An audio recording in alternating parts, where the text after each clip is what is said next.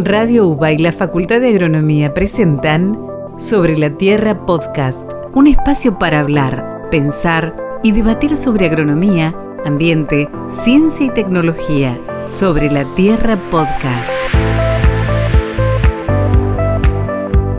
Hola, bienvenidos y bienvenidas. Soy Pablo Rossetti junto con Sebastián Tamayiro hacemos Sobre la Tierra Podcast, el espacio de divulgación científica de la FAUBA.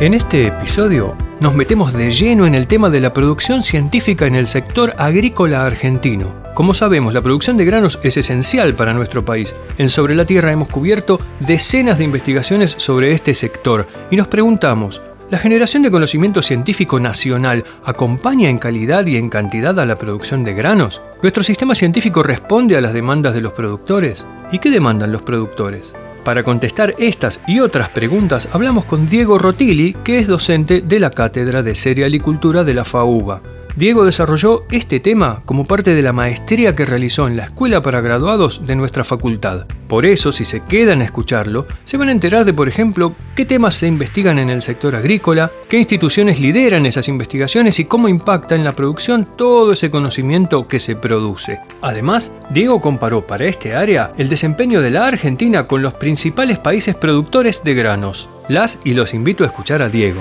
Sobre la Tierra, un podcast de agronomía y ambiente.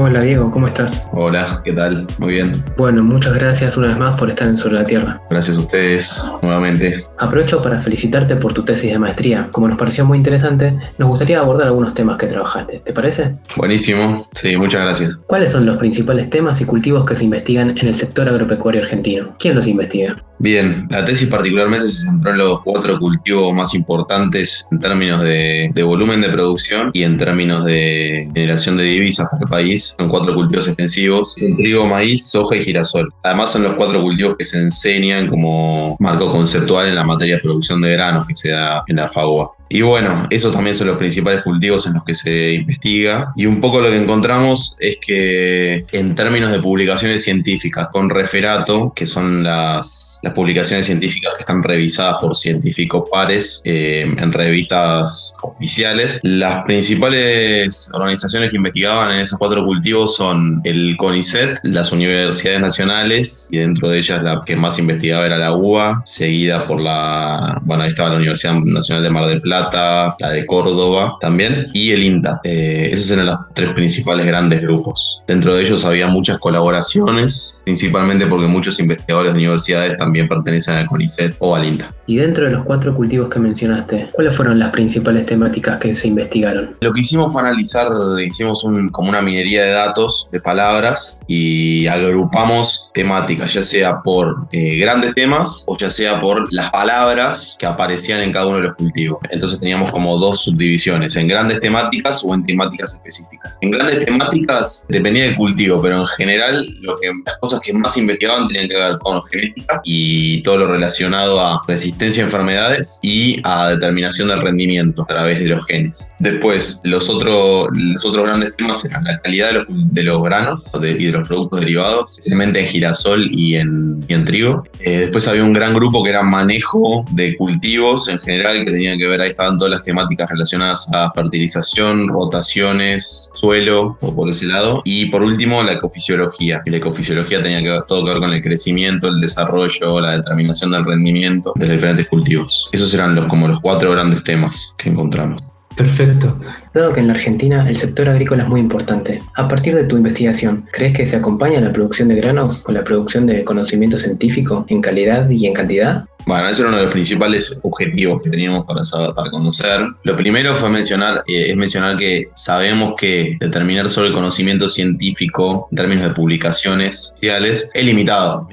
todo el conocimiento se genera a través de los productos mismos que se comercializan, que se producen, etc. Eso también es conocimiento y seguramente ya ha tenido ciencia detrás, que, bueno, se refleja en humos, en productos que se utilizan en procesos. Pero bueno, en términos de conocimiento científico propiamente dicho, acuerdo con las publicaciones oficiales, en general producíamos similar proporción en relación al total mundial de conocimiento científico de grano en trigo y en maíz. Pues producíamos más que proporcionalmente conocimiento científico que granos en girasol, es decir, más, más conocimiento que granos. Y después en soja produjimos significativamente menos conocimiento científico, si no me equivoco, alrededor del 1% del mundo, en relación a la cantidad de grano que producimos, que es en torno al 18 a 20%. Pues qué interesante esos datos, ¿no? Mm. Y en comparación a otros países productores del mundo, ¿cómo, cómo estamos? Bueno, hay de todo, por ejemplo, principalmente muchos países desarrollados y con mucha historia agrícola, por ejemplo, Estados Unidos, Francia, China, es decir, que tienen muchos años, o bueno, obviamente todos los países que nosotros analizamos son los principales productores del mundo, en cada cultivo analizamos entre los 15 y los 20 principales productores, como para dejar de lado países que casi no participan del mercado mundial de alimentos. Pero bueno, estos grandes países con mucho desarrollo y con mucha producción agrícola tenían más, más aún producción científica que agrícola. Estados Unidos, Francia, Francia y, China, por ejemplo. Australia también. Después había otros países como nosotros que estábamos medio en el medio, con alguna disparidad entre cultivos. Podrían ser Sudáfrica, podría ser un país como nosotros. Brasil también era parecido a nosotros. Y después había otros países que tenían mucha producción de grano y, muy poca producción de conocimiento científico. Y esos eran Rusia, Ucrania, la mayor parte de los países de Europa del Este y, y algunos países africanos. Después, en cuanto a la calidad, esa era otra cosa, era otra particularidad que era muy interesante también. Eh, la calidad la medimos de dos maneras. Primero por las citas que tenía cada artículo, que era una forma de apreciar cómo los consumidores de, la ciencia apreciaban al artículo. Y en función de, nosotros teníamos diferentes índices de revistas a diferente nivel de, de, filtro, digamos, de, dentro de las bases de datos de esos índices. Hay índices que tienen revistas con muchísima más rigurosidad y otros que son más laxas. O aquellos que producían más que proporcionalmente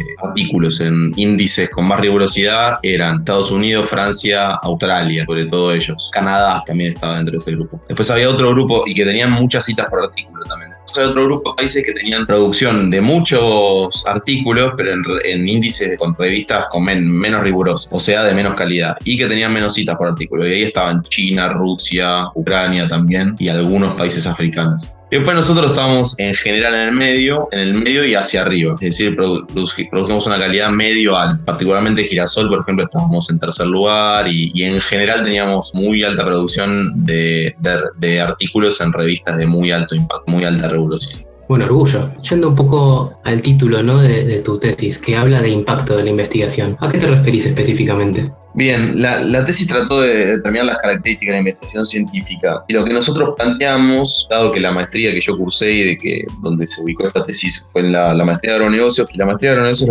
tiene una visión bastante sistémica del mundo agro, en el que están contemplados todos los actores. Y por lo tanto lo que hicimos fue ordenar un poco el sistema científico en que había oferentes y demandantes también. Los oferentes son aquellos que publicaron, en este caso, los artículos. Y los demandantes son todos aquellos a los que el conocimiento científico les podría ser de utilidad. Y entonces, ese es un poco determinar el impacto que podía tener. Una parte del impacto se puede determinar justamente con la calidad de ciencia producida. El impacto dentro de lo que sería la demanda dentro del sistema científico. Otra idea del impacto se podía tratar de determinar en, relación a qué tanto se alinea la oferta con la demanda. Y lo que hicimos fue un poco analizar la demanda, por lo menos un segmento del mundo del sector agropecuario, que eran los productores y asesores de producción primaria de estos cuatro cultivos. Y lo que tratamos de determinar era cuál era la demanda en relación a esa oferta. La demanda de los productores y los asesores, nosotros medimos, eh, tenía que ver principalmente con soluciones de corto plazo. Había dos grandes grupos. El primer gran grupo de demanda eran temas relacionados a protección de cultivos, sea a través de control, de, de control y de manejo de malezas, de plagas y enfermedades. Y el segundo gran grupo, pero muy por detrás en cuanto a la importancia, era el manejo de cultivos, utilización y decisiones relacionadas con la fecha de siembra, la densidad y la elección de, de por lo que decís, los temas que piden los productores y los temas que se investigan están un poco desfasados, ¿no? Sí, bueno, y la alineación de la demanda con la oferta que nosotros medimos, por lo menos de esa demanda particular, no era del todo, no estaba del todo alineada. Por eso dijimos que un poco el impacto, el impacto siempre existe en la ciencia, de la ciencia a través justamente de, los procesos y de los productos que se terminan utilizando. El tema es que un poco lo que nosotros vimos es que los temas de investigación no estaban del todo alineados con, los temas demandados por ese, por, más por ese grupo o por ese segmento de, de la demanda. También otra forma de medir el impacto era ver qué tanto estaban alineadas la producción de conocimiento con la de grano, que bueno, ya lo dijimos antes. Estaba bastante alineado en todos los cultivos, menos en el de soja. Genial. Bueno, mucha gente no pudo escuchar tu defensa. ¿Cuál dirías que es el mensaje principal de tu trabajo? Hay varios. Creo que el principal es justamente que se produce mucho más grano, proporcionalmente mucho más grano que conocimiento en soja, que es el cultivo más importante del país en términos de volumen producido, hectáreas producidas, ingresos de divisas, etcétera, y es algo muy, muy, muy importante tener en cuenta. Lo segundo es que el sistema científico de Argentina parece bastante sólido en cuanto a entender cómo es la dinámica de investigación en el mundo de investigación agropecuaria y cómo hacer para que el conocimiento que se genera se traduzca en, en artículos publicados y con referatos. Además había mucha colaboración con investigadores del extranjero.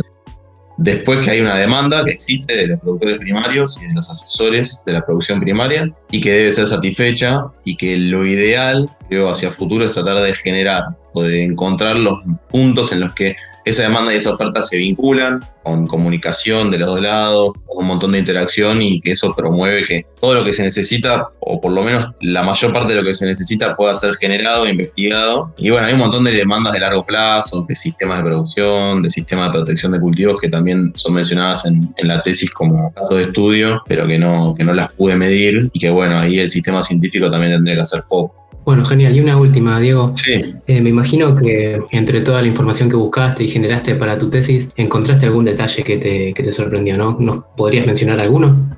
Sí, detalles. Uno fue el, es el crecimiento que viene teniendo China en la producción de, artículos científicos, realmente mala calidad, pero también está creciendo mucho en los de buena calidad. Entonces, eso es algo muy llamativo. Es el país que más tasa de crecimiento relativa tiene en cuanto a la producción de ciencia. Y después, algo llamativo es que parecería ser que la producción de conocimiento en Argentina está ligada más que a organizaciones, a personas no llama tanto la atención porque sabemos cómo, nos comportamos los seres humanos, ¿no? Pero parecería ser que hay grandes núcleos de grupos de, investigadores que tienen como una gran producción de conocimiento y están desparramados en diferentes organizaciones. Pero no tiene que ver tanto con una visión estructural de, institucional de las organizaciones, sino con, con luchas individuales de investigadores que también forman a sí mismos otros investigadores y con eso generan conocimiento.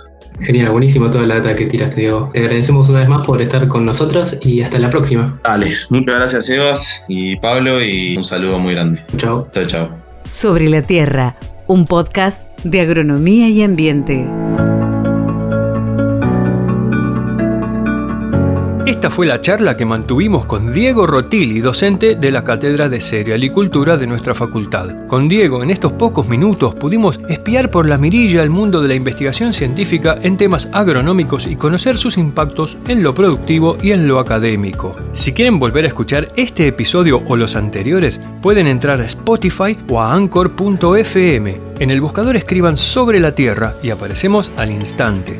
Además, también nos encuentran en nuestro sitio web sobre la tierra.agro.uva.ar, en Instagram arroba slt-fauva, en Twitter arroba slt-divulgación y en Facebook arroba sltfauva.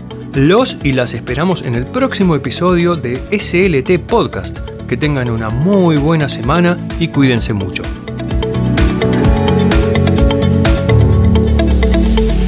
Esto fue Sobre la Tierra Podcast, presentado por Radio UBA y la Facultad de Agronomía, conducido por Pablo Roset y Sebastián Tamashiro.